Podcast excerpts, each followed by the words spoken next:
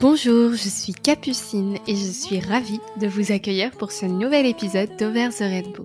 À travers ce podcast, j'ai choisi de donner la parole à celles qui sont souvent lésées dans les médias, les minorités de genre et plus particulièrement les femmes. Ici, nous abordons des sujets intimes, actuels, sociaux et parfois, hélas, tabous. Mes invités viennent se confier à mon micro pour parler de leur histoire, de leur parcours.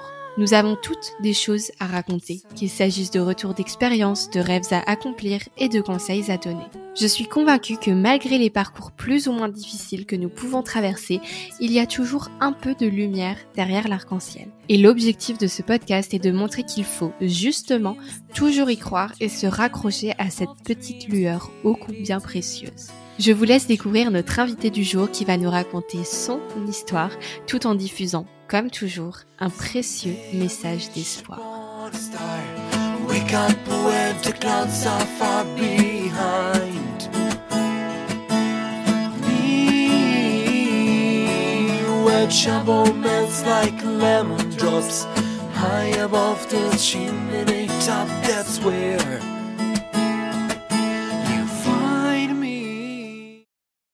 Bonjour à toutes et à tous et bienvenue dans ce nouvel épisode d'Over the Rainbow. Aujourd'hui, je suis très touchée de recevoir Lynn qui va venir nous parler d'une thématique assez difficile, donc le viol, mais aussi d'amnésie post-traumatique. Bonjour Lynn. Bonjour Capucine. Comment vas-tu? Ça va très très bien. Je suis très contente d'être ici. Je te remercie pour l'invitation. bah, c'est avec grand plaisir. Donc, euh, pour commencer, bah, je te remercie euh, d'être ici avec moi. C'est hyper important de, de, parler de ce genre de sujet. C'est difficile de le faire, mais euh, je pense que euh, le fait de témoigner déjà toi ça va t'aider je pense mm. que ça va aussi aider beaucoup de personnes qui vont nous écouter. Euh, donc aujourd'hui nous allons parler du viol que tu as subi par un ami entre guillemets. Hein.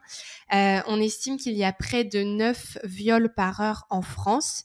Euh, en moyenne, et selon une estimation minimale, on estime que 94 000 femmes majeures, donc je parle pas des mineurs à ce moment-là, sont victimes de viols ou de tentatives de viol chaque année en France.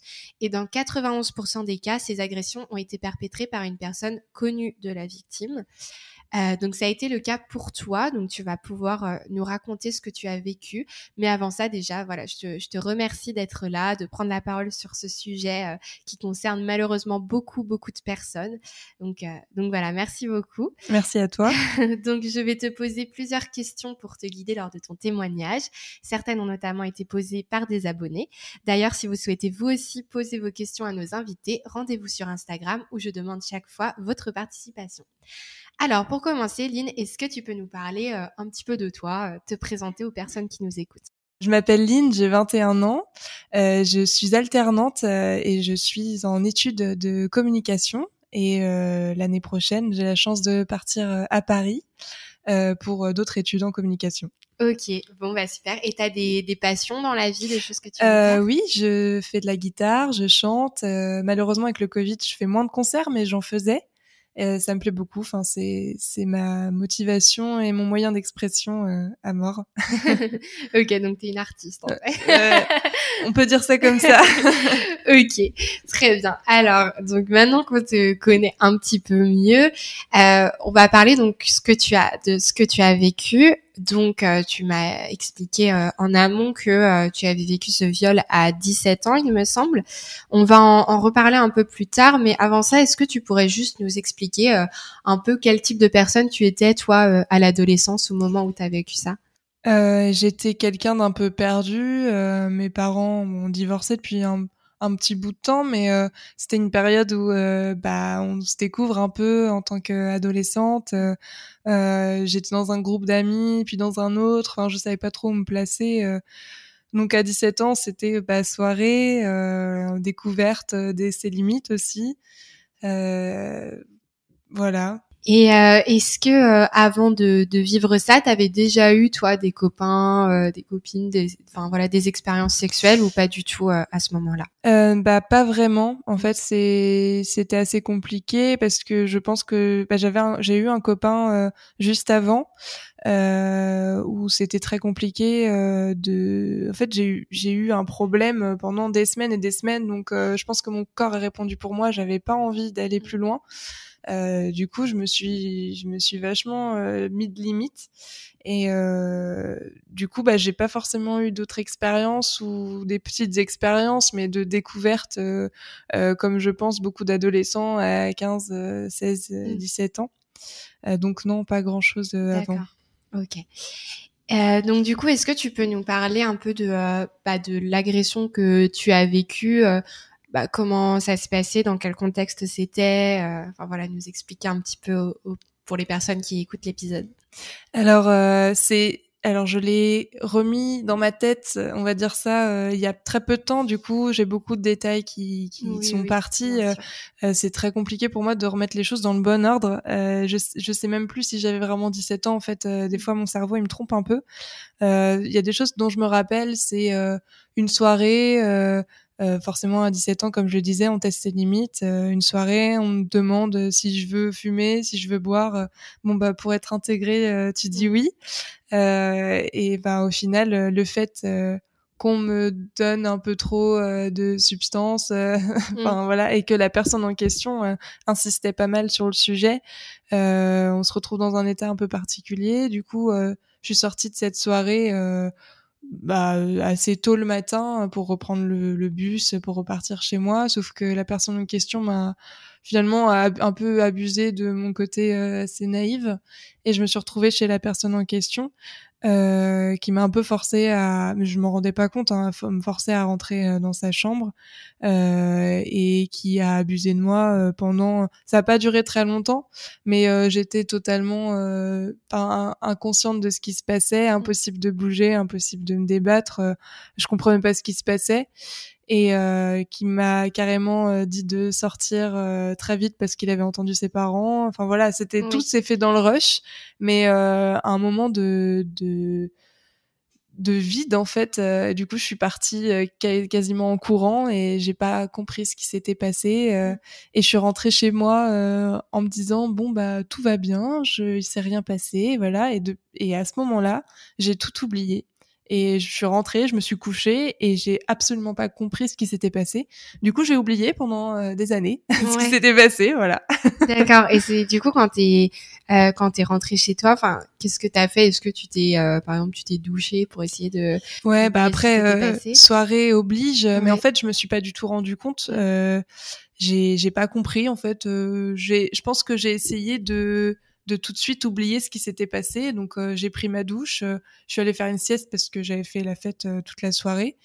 Et chez mon père, il savait très bien que je faisais des soirées le week-end et que je dormais le, le samedi ou le mmh. dimanche et c'était pas un souci.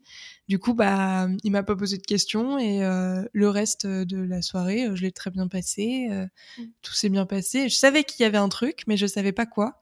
Et au fur et à mesure du temps, euh, j'ai complètement oublié. Mon cerveau a décidé de, de, complètement zapper ce moment de ma vie, quoi. Ouais, je vois. Et euh, donc à ce moment-là, on va reparler un peu après justement bah, de ce côté amnésie, etc., euh, qui est assez intéressant et qui euh, touche beaucoup de personnes en fait. Euh, donc du coup, la, la personne qui t'a agressé, euh, c'était quelqu'un que tu connaissais? Oui, en fait, c'est quelqu'un que qui était mon ami à la base. Euh, on, s'est retrouvés euh, plusieurs fois pour discuter. Enfin voilà, je m'en rendais pas compte. Peut-être que lui, il avait autre chose en tête, mais je savais pas. Dans ma tête, c'était c'était très clair entre lui et moi. Et au final, on s'est déjà retrouvés pour pour avoir des relations sexuelles mais enfin c'était très léger on mmh. n'a pas fait grand chose et euh, au fur et à mesure c'était devenu un peu comme on dit un, un plan euh, régulier quoi mais euh, pas plus que ça et je me suis pas enfin je me suis dit que finalement c'était un peu la normalité et bah il m'emmène chez lui voilà c'était presque logique quoi mmh. et, et, en fait bah, pas du tout c'est pas du tout logique on ne tire pas par le bras pour faire ce genre de choses quoi mais Enfin, c'était un ami et euh, du coup, je l'ai par la suite. On était dans le même lycée en plus, donc euh, assez compliqué de de l'éviter. Mmh. Enfin voilà. Après, on a fait semblant de plus se connaître parce que je pense qu'il a dû comprendre que c'était un peu compliqué cette période. Et, euh, d'un autre côté, j'ai essayé de trouver ça normal et puis en même temps on se parlait plus donc il y a un côté un peu paradoxal à cette situation. Et au final il a essayé de me revoir et j'ai complètement coupé court. On, mmh. enfin j'ai tout bloqué et je voulais plus le voir donc voilà. Et donc du coup vous vous voyez déjà avant cette agression ou et en fait c'est l'agression qui a mis un terme à à votre relation entre guillemets. Ouais, c'est ça. En fait, euh, on se voyait euh, souvent, on s'est vu longtemps, euh, même sans qu'il se passe quoi que ce soit. Enfin, c'était un ami voilà et puis moi je me posais pas trop de questions euh, c'était mmh. fun et puis c'est tout quoi. Euh, on se prend pas la tête euh, surtout à 17 ans. Mmh.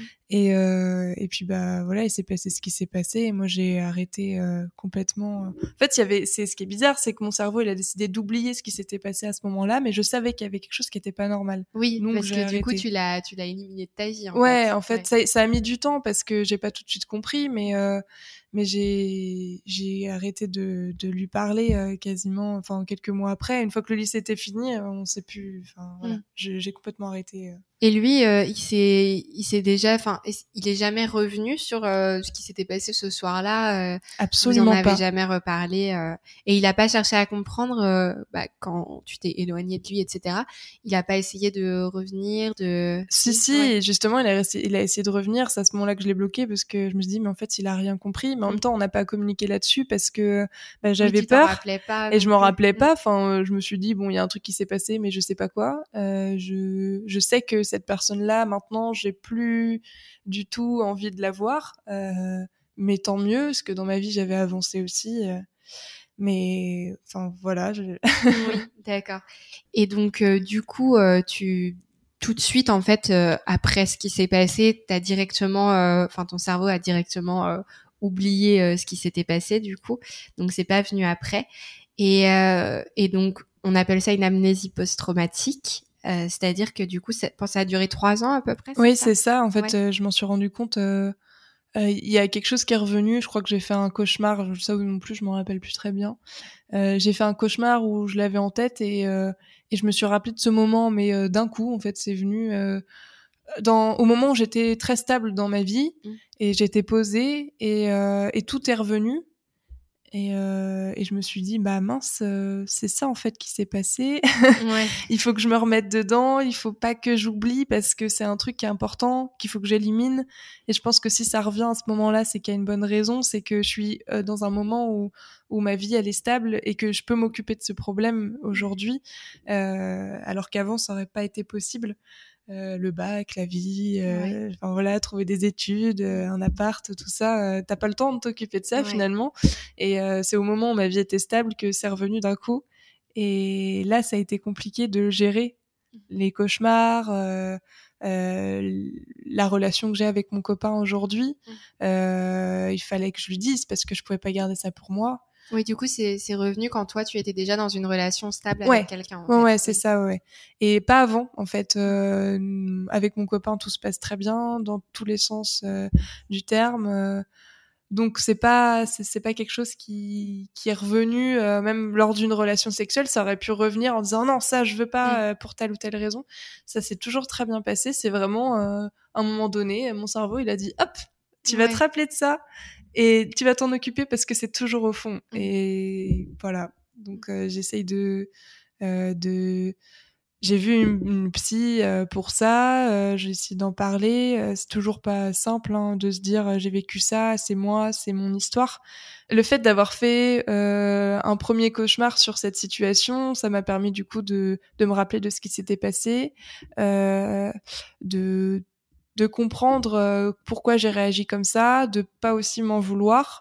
Euh, ma psy m'a beaucoup aidé là-dessus. Euh, non, c'est pas de ma faute, mais bon, c'est quand même quelque chose qui est très compliqué parce qu'on se dit mais pourquoi on n'a pas bougé, euh, pourquoi on on s'est pas dit, pourquoi je, pourquoi j'ai pas couru tout simplement, pourquoi je lui ai pas dit non? Et en fait tout revient. En fait, je me suis souvenu que j'étais assez alcoolisée, je me suis souvenu que bah c'est lui qui m'avait forcé ça revient euh, au fur et à mesure et les cauchemars mine de rien alors c'est un peu paradoxal ce que je veux dire mais ça m'a aidé euh, à, à, me rappeler et du coup à combattre ce truc là quoi. Est-ce que tu te rappelles de euh, de ce que tu as ressenti toi quand tu t'es rappelé de ça du coup?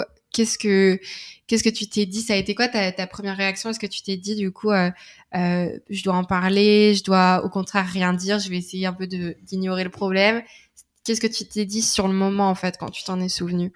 Euh, Je me suis dit euh, que je comprenais certaines choses, euh, pourquoi ça m'était arrivé, pourquoi je réagis parfois certainement avec avec des gens autour de moi. J'ai donné une raison à beaucoup de choses. ça me j'ai eu un peu une douche froide. C'était bizarre, mais je me suis dit mince, j'ai vécu ça.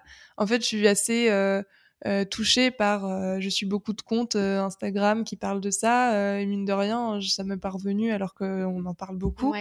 et quand je l'ai, quand je m'en suis rappelé, je me suis dit bon, je sais que je suis pas toute seule. c'est que ça va être compliqué, mais je vais me battre et j'ai des gens autour de moi, notamment mon copain, qui est là pour moi. ça va être très difficile d'en parler à ma mère, mais je sais qu'il faut que je le fasse. Euh, et je vais en parler aussi. Je, savais que j'allais le faire, mais j'allais en parler aussi à des amis qui m'ont connue quand j'avais 17 ans mm.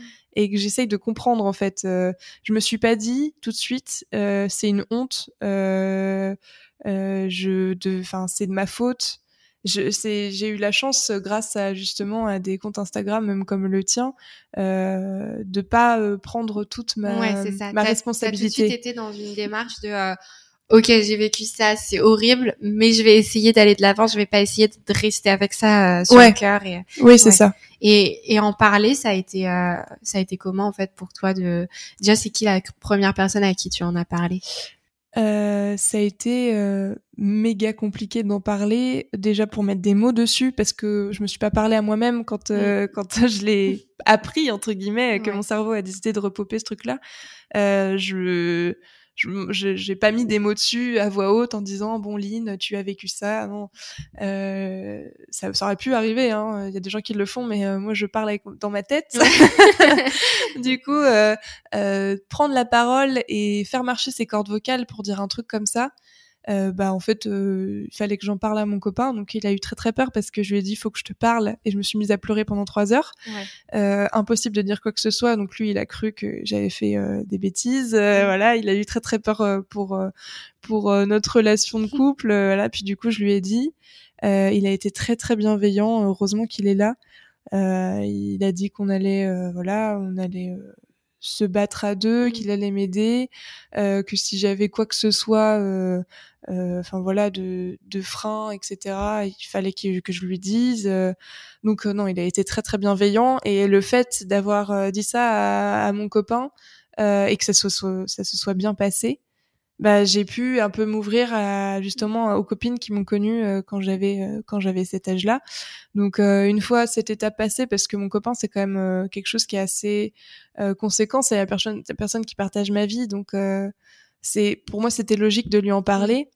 Euh, j'avais un peu honte. finalement, ma honte, elle est revenue un peu en disant, bah oui, à ce moment-là, oui, j'avais un plan régulier. Oui, euh, oui, ça s'est pas bien passé. oui, j'étais alcoolisée. Euh, puis au final, lui, il a, il a, été très vite dans le. Mais en fait, c'est pas de ta faute, euh, c'est pas toi la victime. Enfin, c'est toi la victime, mais c'est pas toi qui devrais euh, euh culpabiliser. culpabiliser. voilà. Et euh, du coup, j'en ai parlé à mes copines en leur disant il y a un truc à repoper. J'aimerais vous en parler parce que vous me connaissiez à ce moment-là. Est-ce que pour vous, ça vous paraît Est-ce que pour vous, ça vous paraît complètement indécent ce que je vous dis ou est-ce que pour vous dans cette personne-là vous avez déjà vu quelque chose de pas bien quoi et, euh, et, elles m'ont répondu que oui elles, trouvaient cette personne bizarre finalement. Et euh, elles ont été très très bienveillantes euh, avec moi. Enfin voilà elles ont m'ont soutenue euh, et euh, elles ont finalement eu ce rôle de sensibilisation auprès de mes autres amis qui faisaient pas mal de blagues finalement sur le sujet, mais ah sans le savoir. Hein, ils savaient pas ce qui s'était passé, mais euh, mais c'est des blagues un peu euh, limites. et du coup, le fait que je leur dise ça, elles ont été plus dans un moment de sensibilisation avec les garçons en disant non, les gars, on fait pas de blagues là-dessus. Euh, c'est drôle pour personne, euh, vous savez pas ce que autour de vous les gens ont vécu. Donc euh, finalement, ça a aidé les gens autour de moi d'en avoir parlé. j'ai j'ai moins eu de problème à le faire. le plus compliqué, c'était d'en parler à ma maman parce que forcément c'est ma maman donc c'est la personne qui ouais c'est ça de lui dire que j'ai couché avec quelqu'un à 17 ans. Bon après chacun sa façon de voir les choses mais ma mère que je couche avec quelqu'un de toute façon. Oui ok il faut que j'avale la nouvelle d'accord. et le fait que j'étais alcoolisée que j'avais fumé il y avait beaucoup de choses à dire ah ouais c'était compliqué de lui dire que bah, c'était quelqu'un que je voyais souvent euh, du coup, bah ça, tout ça, euh, finalement, elle a complètement oublié. Euh, le, le truc qu'il a, qu'elle attendait le plus, c'était de savoir si j'allais bien à, l'heure actuelle. Et du coup, je lui dis que j'allais voir un psy et que et que ça se passait bien et que j'avais besoin de ça parce que je pouvais pas reposer euh, ça sur les épaules de tout le monde euh, à qui j'en avais parlé. Enfin, c'était pas le but, c'était vraiment moi de comprendre, de savoir comment j'étais à 17 ans, d'en parler à ma maman parce que c'est ma maman. Euh, je je sais pas pourquoi, mais je me le dois de lui dire. J'avoue que j'en ai pas parlé à mon père parce que c'est quelque chose qui est qui est, enfin voilà, je sais que mon père il serait capable d'aller le retrouver, donc ça risque d'être très compliqué. Mais euh, la personne en question, je sais même pas si euh, elle est toujours euh, dans la ville dans laquelle je suis. je sais pas, hein, je veux même pas le savoir. De près ou de loin, je sais pas où elle est. ou qu'elle soit, qu'elle y reste. oui, c'est ça. Genre, soit loin de moi. Voilà. Et mine de rien, je l'ai quand même recroisée dans un bus quand j'étais dans ma période de reconstruction. donc hyper compliqué. j'ai eu l'intuition de tourner la tête et de me retrouver bah face à lui entre guillemets. J'avais mon copain à côté de moi, donc heureusement. Mm. Et je, par réflexe, je suis sortie du bus. Ouais. et euh, je, voilà, je, bah, je fais souvent des crises d'angoisse, donc ouais, c'était euh, crise d'angoisse amplifiée. Euh, euh, alors que dans ma tête, je m'étais dit si je, si je le revois, ah bah il va prendre une de ses claques. voilà, c'était vraiment la. Je suis pas du tout violente, hein, mais là la claque, je pense que elle est nécessaire, mais du coup, euh, bah finalement j'ai paniqué, euh, j'ai eu trop peur, euh, je l'ai vu et je suis sortie et j'ai, enfin voilà, crise d'angoisse totale, voilà. ouais. je vois. Et tu disais que, enfin je reviens sur quelque chose que tu as dit avant où t'expliquais que pendant la période donc d'amnésie, il y avait des choses euh, que tu ressentais, des comportements, etc., que tu as compris après, quand tu as su ça. Euh, du coup, quel, de quelles choses, quel comportement tu, tu parlais euh, quand tu disais ça? Bah, euh, par exemple, la relation que j'ai avec mes potes, le fait que je me vexe assez facilement sur des choses, que je sois hyper sensible sur des gens qui se font agressé dans le bus entre guillemets euh, euh, une fille qui se fait mal parler par quelqu'un euh, le fait d'accompagner mes copines chez enfin au commissariat à Valdecrousseau et leur dire vous inquiétez pas je suis avec vous. C'est un comportement que j'aurais eu hein, mais pas à ce point-là en fait. Je me je me donne vraiment beaucoup pour ce genre de de choses puis des comportements que j'ai eu avec euh, mes parents aussi. Euh, d'un coup, j'étais moins tactile. D'un coup, les câlins, j'avais pas forcément envie. Mm. Il y a eu beaucoup de, de situations dans, dans lesquelles je me reconnaissais pas. Donc j'ai vécu un sentiment de rejet assez permanent. Euh, même avec mes potes, hein, il y avait beaucoup de moments où on était vachement tactile et, et en fait, euh, bah, j'avais plus envie quoi qu'on qu'on qu'on se fasse des câlins en soirée, euh, qu'on se prenne dans les bras. Euh. Enfin, c'était très compliqué. Euh. Donc après, j'ai compris. Je me suis dit, mais en fait, c'est pas c'est pas la ligne que t'es finalement depuis que t'as vécu ce truc-là. j'ai envie de me retrouver aussi et de, de travailler là-dessus. Et la psy, enfin, bon, j'ai vécu, j'ai j'ai eu deux psys différentes, dont une où ça s'est pas bien passé parce que impossible de lui en parler. Enfin, c'était un mur, donc euh, mm. vraiment, euh, je pense qu'il faut bien les choisir. c'est ça, c'est pas forcément facile non plus de trouver quelqu'un qui nous correspond au mm. final. Ah oui, complètement. Donc euh, là, j'ai trouvé quelqu'un qui était dans la discussion comme moi et qui m'a beaucoup aidé et qui qui a été beaucoup là pour m'expliquer que c'était normal aussi de pas avoir envie d'aller porter plainte aussi parce que ça c'est un sujet qui est qui est assez euh, compliqué mine de rien pour les personnes qui ont vécu ce genre de choses. Euh, elle m'a bien fait comprendre qu'il y avait plusieurs personnes qui faisaient leur deuil différemment. on peut faire notre deuil en allant porter plainte et on peut faire notre deuil aussi en travaillant sur soi-même et notamment sur la reconstruction, sur rien que de faire du sport. moi, ça m'aide parce que je touche à mon corps entre guillemets, euh, je je vais pas le modifier, mais euh, euh, je vais garder l'appartenance à mon ça corps. Ça permet d'avoir du contrôle sur ton corps. Ouais, c'est ça. Chose que j'avais un peu perdue parce que euh, j'avais l'impression que j'ai vécu du harcèlement un peu euh, au lycée et j'avais perdu un peu le, le, contrôle de mon propre corps. Du coup, c'était compliqué de me, de me reconstruire. Euh, enfin, j'ai l'impression que mon corps, il était à tout le monde finalement. Genre, il m'appartient plus. Faites-en ce que vous voulez. du coup, bah, je, le fait de faire du sport, enfin voilà, m'a poussé à faire ce genre de choses. rien que de chanter, tout ça, ça me permet de, de m'exprimer. si je le fais pas, c'est une cata.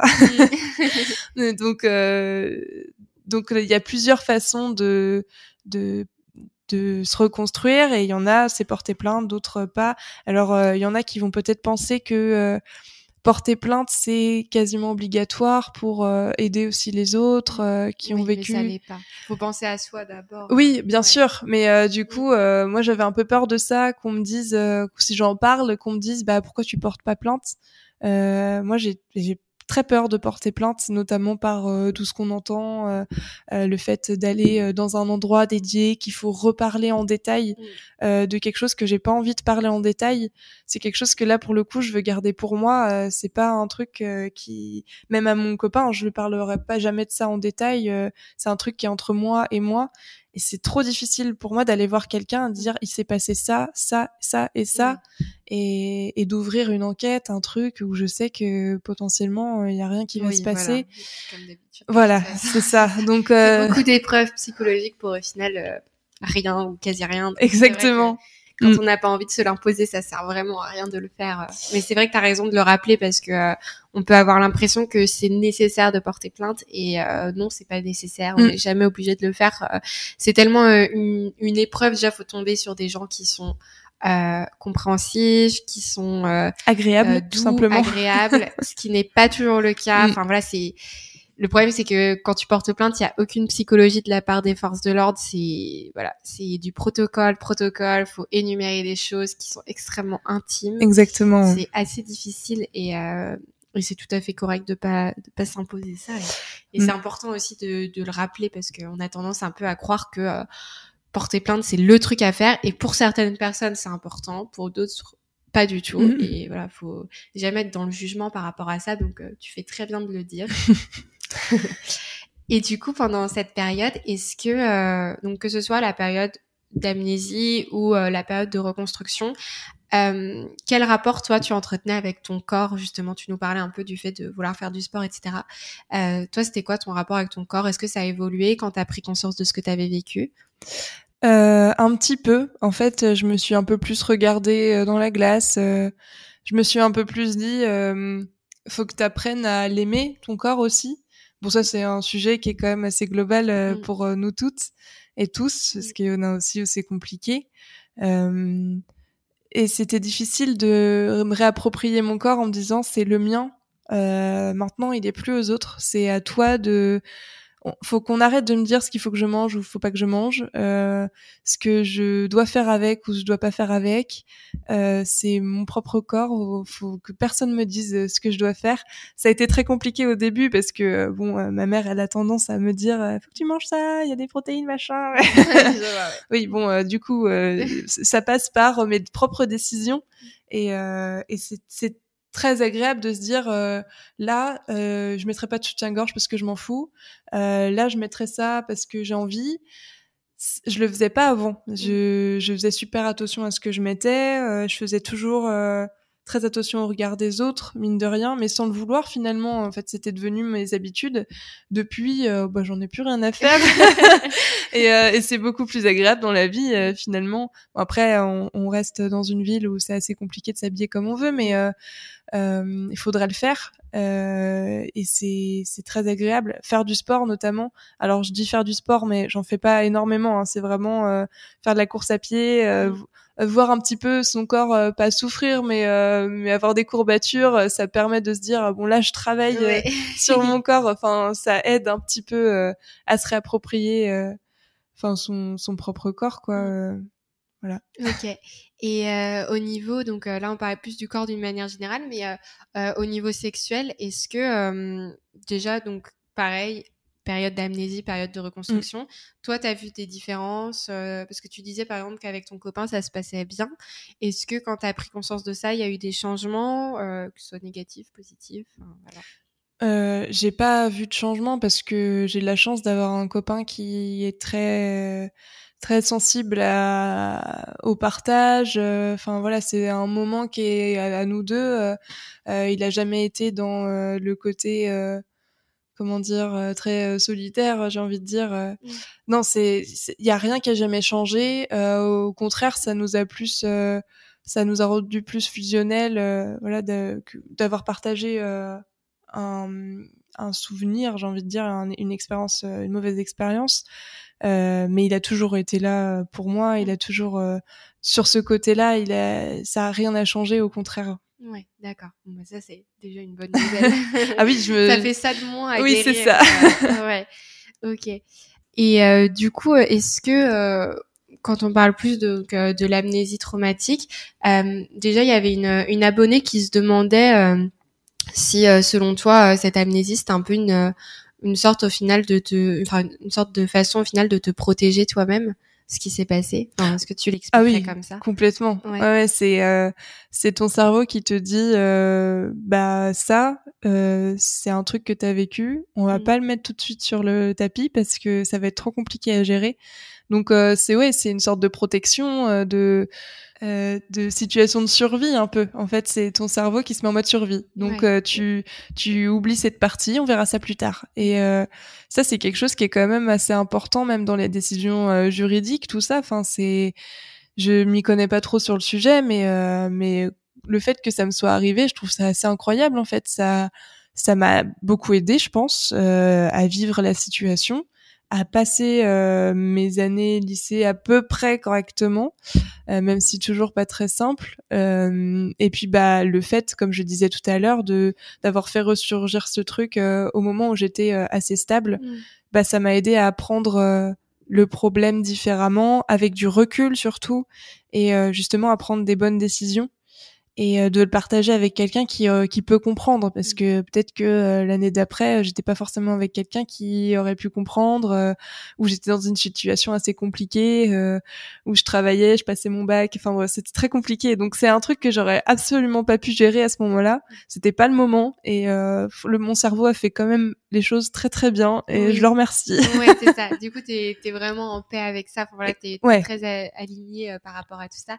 Et il y avait quelqu'un d'autre aussi qui se demandait euh, si euh, tu aurais préféré ne jamais t'en être souvenu euh, ou est-ce que tu penses que bah, le fait d'affronter ça, ça t'a aidé au contraire?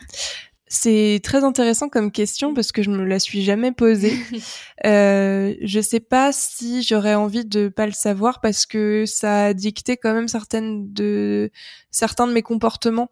Du coup, le fait de pas savoir, ça permet pas d'avancer et euh, je sais pas si la vie elle aurait été différente si je l'avais su ou pas, mais là pour le coup, comme je le disais, je reprends contrôle de mon corps, euh, euh, je fais du sport. Euh, au contraire, je fais moins attention au regard des autres. Euh, du coup, c'est pour la vie de tous les jours, c'est quand même beaucoup plus cool, plus mmh. intéressant. et il y a peut-être, j'aurais peut-être vécu des situations où ça aurait été compliqué, où je serais tombée sur quelqu'un qui est qui lui ressemble. Peut-être que euh, cette personne elle aurait été très gentille, mais moi j'aurais été incapable d'aller vers elle. Euh, maintenant que je sais ce qui s'est passé et que j'ai vécu ce truc-là euh, avec aussi de l'alcool, etc. Mine de rien, en soirée, je sais que bah aujourd'hui c'est normal en tant qu'adolescent, t'as mm. fait tes limites. Après, tu les dépasses peut-être, mais moins. Mm. je fais attention parce que on, sait qu'à l'adolescence, bon bah il y a beaucoup d'alcool. Alors c'est clairement pas une excuse pour les agresseurs, vraiment. Je faut pas le prendre comme ça, mais faut surtout faire attention à, aux gens qui nous entourent quand on quand on boit de l'alcool ou Mm. quand on fume ou voilà euh, euh, je suis pas du tout là pour faire la leçon ou quoi que ce soit mais juste euh, sur la prévention par rapport aux gens qui nous entourent à ce moment-là on peut se retrouver dans des situations où on est avec des gens qu'on n'a pas envie du tout euh, d'être. Enfin c'est c'est très compliqué il y a des situations comme ça des soirées euh, et du coup faire attention aux autres aussi et à leur taux d'alcoolémie autour de nous c'est quand même euh, hyper important parce qu'on est quand même dans des états seconds. euh, il y en a qui vont réagir différemment et, euh, et sortir euh, et faire attention à ses potes c'est hyper important parce que personne n'a fait vraiment attention à ce qui se passait et euh, pour le coup euh, quelqu'un me tire le bras pour aller chez lui euh, personne autour s'est dit euh, peut-être que voilà il y a un problème Ouais, tout le monde ça. était dans un état euh, catastrophique euh, faire attention à ses potes Mm. c'est Ouais, c'est une bonne chose C'est c'est très bien de le rappeler, c'est un bon message de prévention. Et puis euh, rappeler aussi évidemment que euh, à partir du moment où euh, une personne justement est alcoolisée ou sous l'effet de drogue ou quoi que ce soit, il n'y a pas de question de consentement dans ces Oui. moments-là. Voilà. Mm, mm. Même euh, si une personne alcoolisée euh, dit oui oui je veux, bah peut-être qu'elle veut pas vraiment au fond d'elle. exactement ouais. Et ça, c'est important à rappeler euh, dans des contextes de soirée, etc., qui vont sûrement reprendre avec la vie qui reprend sans le Covid. mais heureusement j'ai envie de dire Voilà, heureusement. C'est important de, de bien rappeler ça que euh, voilà, le, le consentement d'une personne qui n'est pas dans un état normal ne vaut rien en fait. Donc euh, voilà, faut Mm, toujours s'assurer. euh, c'est très bien d'avoir des expériences en soirée, etc. Mais faut s'assurer d'être soi-même en possession de tous ses moyens et d'être sûr de ce qu'on veut, etc. Et euh, voilà, quand on est avec quelqu'un, faut s'assurer que la personne sait vraiment ce qu'elle veut et Mm. qu'on ne profite pas d'elle, euh, parce que malheureusement, c'est ce qui se passe dans, dans beaucoup de soirées. Donc, euh, c'est important de le rappeler. On, on reparlait un peu euh, rapidement de, bah, de ton agresseur, etc., que tu n'avais pas envie de, de savoir euh, où il en était aujourd'hui dans la vie.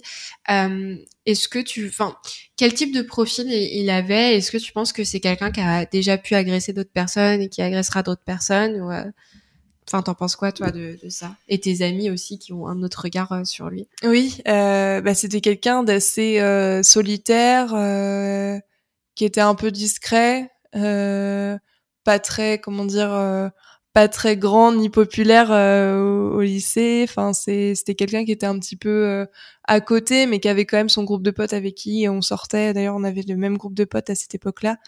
Euh, et du coup, bah, on sortait tous ensemble. Mais lui, il faisait toujours de son truc de son côté. euh, voilà, assez discret. Et il avait déjà, mine de rien, je m'en rappelle en même temps, il avait déjà, comment dire, joué avec des filles qui étaient dans notre groupe et ces filles-là, elles avaient tout de suite mis l'alerte en, en disant, bah non, tu peux pas faire ça, enfin c'est c'est dégueulasse de faire ça, euh, Mm. va-t'en. Et euh, il a eu des histoires dans ce groupe-là euh, où il était assez particulier et en même temps, il y avait beaucoup de filles qu'il aimait beaucoup parce qu'il avait ce côté hyper manipulateur euh, où, où il était très gentil avec les filles, et puis d'un autre côté, il abusait de la gentillesse. euh, Ouais, je vois. Vraiment voilà. le, le prédateur sexuel. euh, Exactement, le profil euh, type euh, timide mais qui attaque quand il veut attaquer, quoi. Donc euh, voilà. D'accord. Et du coup, les, tu parlais un peu des, des autres, donc au final, ils n'ont pas été vraiment surpris quand tu leur as dit ce qui s'était passé. J'en ai jamais parlé au groupe d'amis Ah oui, dans lequel j'ai été, Ok. euh, parce que je les vois plus, que, enfin voilà, c'est pas des gens avec qui j'ai envie de que j'ai envie de continuer à voir. euh, c'est une autre période de ma vie, Mm. justement. J'arrive, j'essaye de faire des Ouais, c'est ça. des phases- Tu mets dans des cases. Et, Exactement. ouais, ils voilà, c'est ça. Ils font partie d'une période de ma vie que j'ai pas envie de, de me souvenir.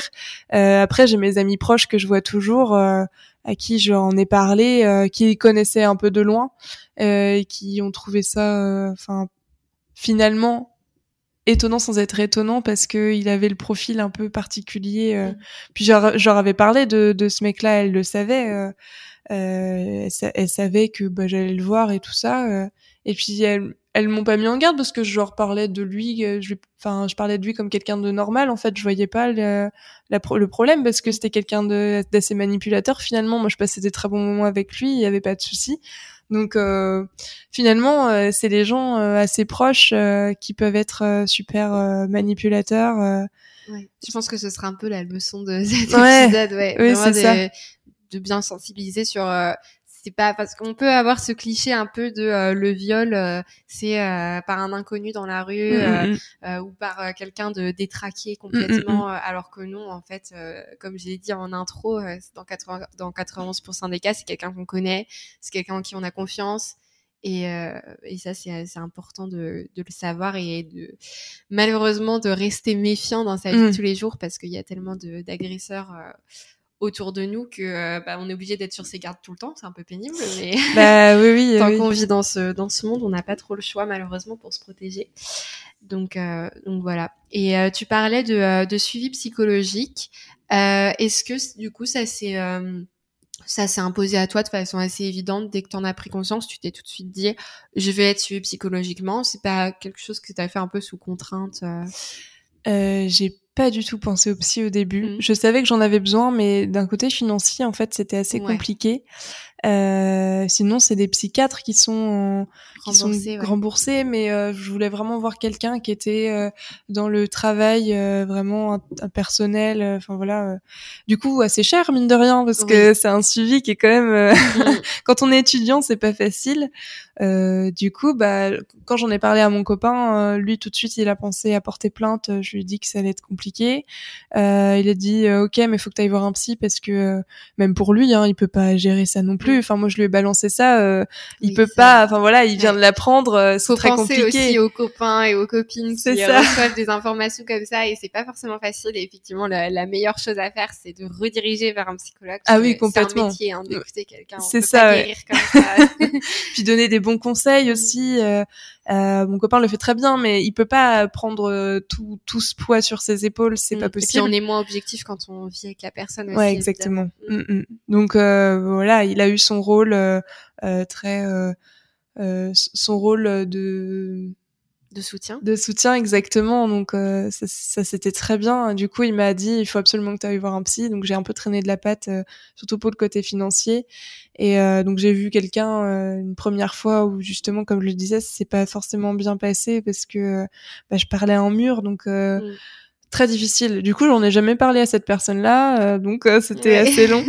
J'ai parlé de plein d'autres choses de ma vie, mais absolument pas de ça. Donc euh, j'avais l'impression d'être avec une copine à qui je parlais finalement de ma vie de tous les jours, mm. donc pas très intéressant. Et donc je suis allée voir une psy, mais dernièrement, hein, là, depuis janvier 2021. Ouais. Et ça a été un peu un combat, donc on est passé par beaucoup de choses pour arriver jusqu'ici, mais elle a, elle a tout de suite compris, et c'est pour ça que c'est aussi une bonne psy, c'est que elle m'a amené sur ce sujet alors qu'elle savait pas du tout. Et, euh, et du coup, enfin, ça a été une délivrance un peu de pouvoir en parler à quelqu'un qui est professionnel et qui m'a rappelé beaucoup de choses, euh, qui m'a donné beaucoup de conseils, euh, notamment sur les crises d'angoisse, les cauchemars, euh, qui reviennent hein, souvent. Euh, c'est quelque chose finalement qui, qui lâche pas parce que euh, c'est normal de faire des cauchemars euh, là-dessus. C'est quelque chose qu'on a vécu et ça, ça sera peut-être toute ma vie. Mais bon, c'est c'est comme ça. C'est ça fait partie du de la situation. ouais. ça fait partie de ton histoire aussi. Voilà, exactement. Donc c'est un peu difficile de s'en détacher. Mm. Après, c'est c'est normal d'en faire. ça va rester et puis c'est pas grave. Enfin c'est comme ça, il mm. faut l'accepter. Euh, par contre, d'un autre côté, on peut travailler justement sur sa reconstruction euh, et en faire moins des cauchemars euh, pour le coup et gérer ces périodes de stress justement quand on sort d'un cauchemar et te dire mince voilà ça se trouve je vais faire une crise d'angoisse je sais pas ce qui m'arrive et gérer ces, ces, ces situations là mm. c'est quand même plus plus intéressant euh, dans la vie pour se sentir mieux quoi. Oui, c'est sûr. Et euh, est-ce que euh, plus d'un point de vue technique, tu disais donc quand tu t'es souvenu, tu te parlais dans ta tête, etc. est-ce que c'est toi qui, dans ta tête, a mis le mot viol sur ce que tu avais vécu ou est-ce que c'est une personne extérieure qui l'a mis? Ah, c'est complètement une personne extérieure. Je suis incapable, j'étais incapable de dire euh, le, le, mot viol, il est très fort. Hein, euh, C'était très compliqué. Fait peur aussi, Complètement. Et puis c'est pas un joli mot. Mm. Enfin, c'est, il sonne pas comme fleur, quoi. euh, viol, c'est très fort. Mm. Du coup, euh, même à mon copain, je dis que je m'étais fait agresser. Peut-être l'agression, j'arrive à le dire, hein, mais euh, le mot viol, il est, il était assez compliqué. Et c'est ma psy dernièrement qui m'a dit oui, bah vous avez vécu un viol. Ah Et ça t'a fait quoi justement de l'entendre Ah bah j'ai fondu en larmes et je me dis bah c'est ça, mais il faut que je me le dise parce que sinon j'avancerai pas en fait. Mm. Et, euh, et j'ai toujours dit agression sexuelle, c'en est un, mais euh, c'en est une pardon, mais mais c'est un viol, il faut le dire, euh, pour avancer. Donc euh, ma psy a mis les mots bien comme il fallait, les points sur les i quoi, euh, et euh, avec ça, euh, avec ça on avance. Mm, oui, tu penses que ça mm. t'a aidé de mettre les bons mots aussi et d'avoir conscience toi de ce que tu avais vraiment vécu. ouais, c'est ça, parce que sinon j'ai l'impression que je tourne un peu autour du pot. Oui, tu minimisais un peu. Ah bah complètement, et puis minimiser la situation finalement ça aide pas. Mm. Alors euh, dans la vie, je suis très positive. Euh, je me dis euh, que tout va bien, que c'est la vie est belle, etc. Mais là-dessus, du coup, je tournais en disant mais non, bah, c'est, enfin, c'est pas que c'est qu'une agression sexuelle, pas du tout. C'est, j'ai vécu ça. Il y a pire. ouais, il y a pire certes, mais c'est un peu minimiser le, le, truc pour pour que ça passe mieux dans la vie. Mais bon, enfin, pour avancer, il faut se dire les choses en face, quoi. Oui, je vois. Et euh, aujourd'hui, du coup, donc euh, tu es toujours suivi, etc. Euh, comment est-ce que tu décrirais euh, ta santé mentale actuellement? Comment est-ce que tu vas, toi, par rapport à tout ça, et même d'une manière générale dans ta vie? Bah, comme je déménage loin de mmh. cette ville, je vais être peut-être plus apaisée. Euh, là, pour le moment, je le suis. Alors, euh, je suis toujours dans cette période où je me reconstruis. Hein. C'est la reconstruction, elle est très longue, euh, où il faut que je prenne du temps pour euh, gérer mes crises d'angoisse, euh, gérer mes sorties de cauchemar, si j'ai envie de parler comme ça. c'est, j'en fais toujours. voilà, il y a une reconstruction par rapport à ça. Le fait, le, j'en parle plus trop aux gens autour de moi parce que j'en vois pas spécialement l'intérêt maintenant que je sais que c'est entre moi et moi que je me reconstruis au fur et à mesure du temps. Euh, là, je suis dans un état euh, de reconstruction. Mmh, ouais, c'est ça, c'est en cours. Exactement, c'est euh, en cours, ouais, c'est ça, c'est le mot. ok. Et du coup, avec le recul euh, aujourd'hui, euh, comment est-ce que tu penses que cette histoire, elle t'a aidé, euh, vu que tu es une personne assez positive, etc., euh, elle t'a aidé d'un point de vue positif à forger celle que tu es aujourd'hui, etc. En fait, euh, dans la période où, où mon viol s'est passé, j'étais en plein harcèlement scolaire, donc c'était un peu le coup de massue par rapport à, à tout ce qui s'était passé. Donc il y avait toujours ce truc où je savais qu'il y avait quelque chose qui n'était pas normal, mais mais je le savais pas vraiment. Donc au final, euh, ce truc-là, ça m'a permis de couper court avec tous les gens euh, euh, qui avaient autour de ce mec-là en fait, mm. et, et j'ai avancé, j'ai rencontré d'autres personnes, j'ai travaillé pour avoir des sous pour pouvoir partir de chez moi, et finalement, ce, le fait de partir de chez moi, ça m'a permis de, bah, de, de me débrouiller toute seule et de et de gérer, de me gérer moi toute seule et d'oublier ce qui se passait à côté, notamment sur le harcèlement. Et, euh, et du coup, ce côté positif, je le retrouve dans euh, bah, la bienveillance de mon copain, parce que du coup, je me suis rendu compte que c'était encore plus une personne euh, très très bien. Euh, et puis, euh, bah, ça forge. Hein, c'est, on voit plus les choses euh, de la même manière. je j'aime bien faire de la prévention aussi par rapport à mes amis. Et voilà. Après, je me considère pas euh, je me considère plus trop comme une victime. Alors c'est c'est bizarre à dire, mais euh, euh, je me sens chanceuse d'être très bien entourée. Et justement, ça m'a permis de faire un tri, mais incroyable, où euh, je me suis rendu compte des gens qui comptaient vraiment pour moi et, et de, de m'entourer que de ces gens-là. Et je trouve ça très très essentiel dans la vie de pas donner du temps à des gens qui sont euh, qui sont euh, néfastes. néfastes exactement voilà. Et puis de justement de de mieux me rendre compte des personnes néfastes parce que des personnes manipulatrices il y en a plein. On s'en rend pas compte parce que justement euh, c'est le mot hein, elles sont manipulatrices donc on ne voit pas. Euh, mais c'est le fait de mieux s'en rendre compte surtout. Ok.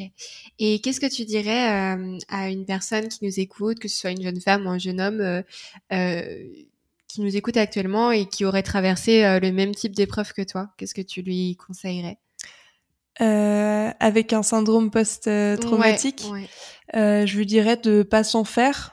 Euh, quand on a la nouvelle, comme une nouvelle à la télé finalement, euh, il faut se dire que notre cerveau, il a travaillé pour nous, que s'il l'a sorti à ce moment-là, c'est que c'était le bon moment, et, euh, et que on peut toujours en parler justement à des professionnels parce que c'est très important.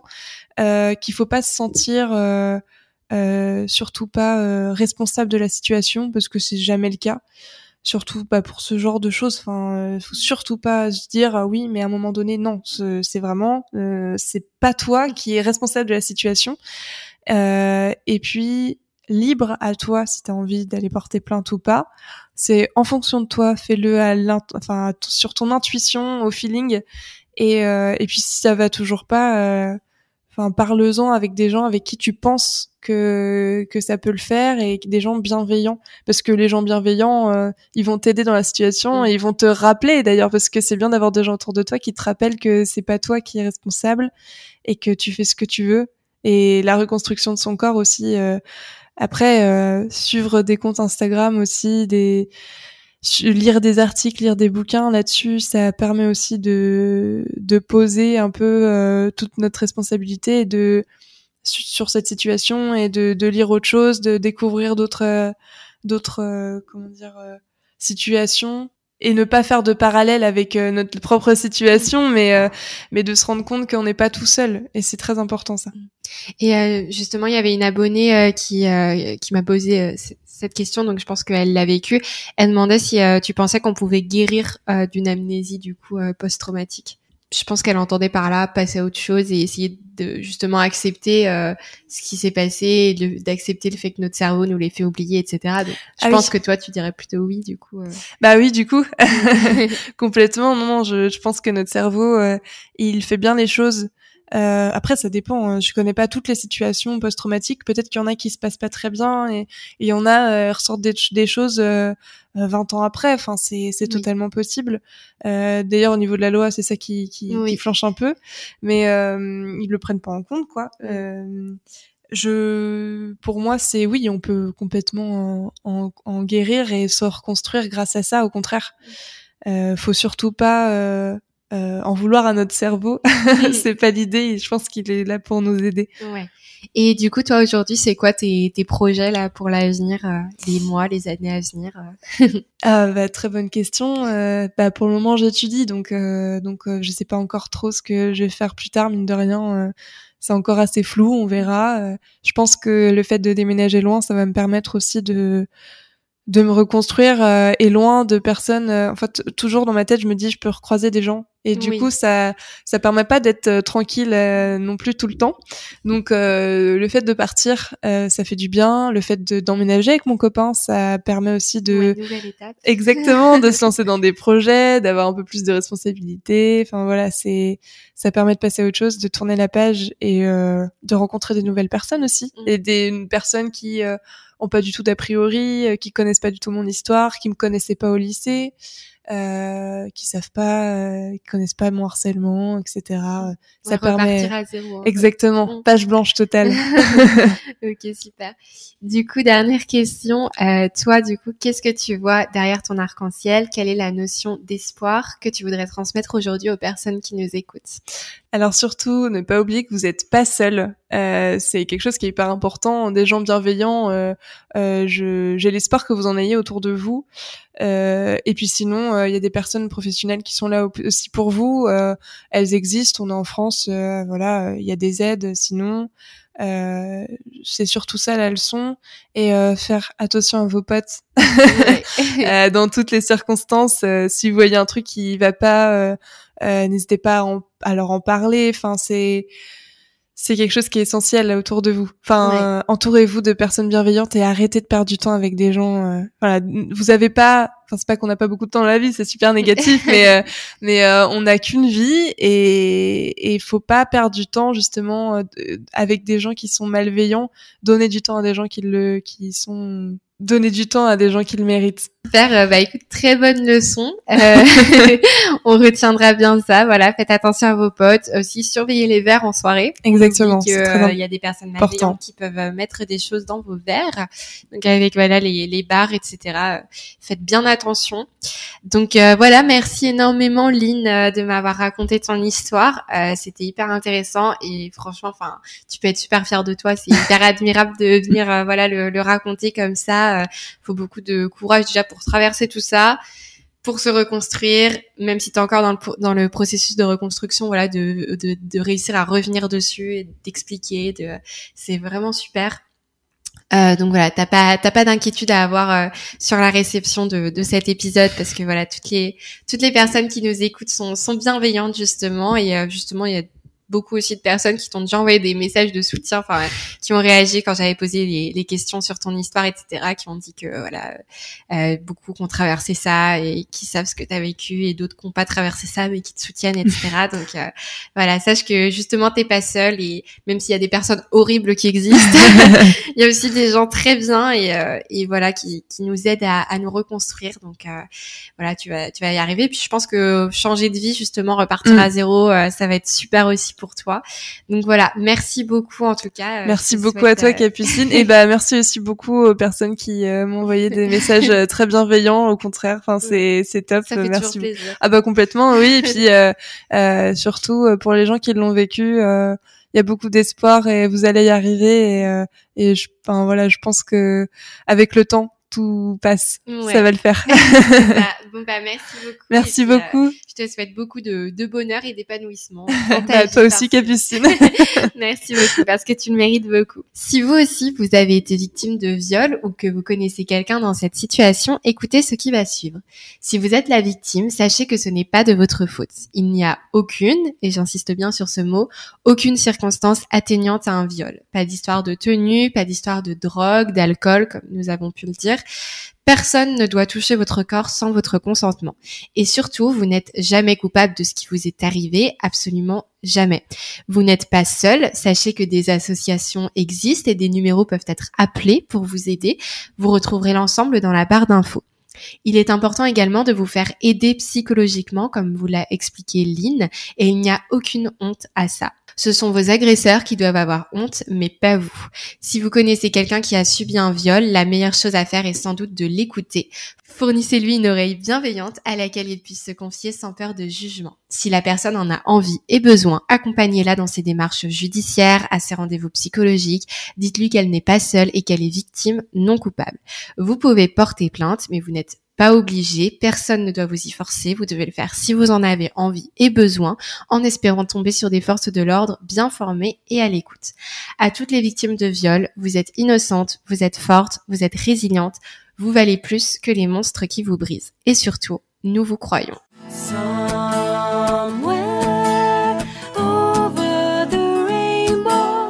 Merci à toutes et à tous d'avoir écouté cet épisode.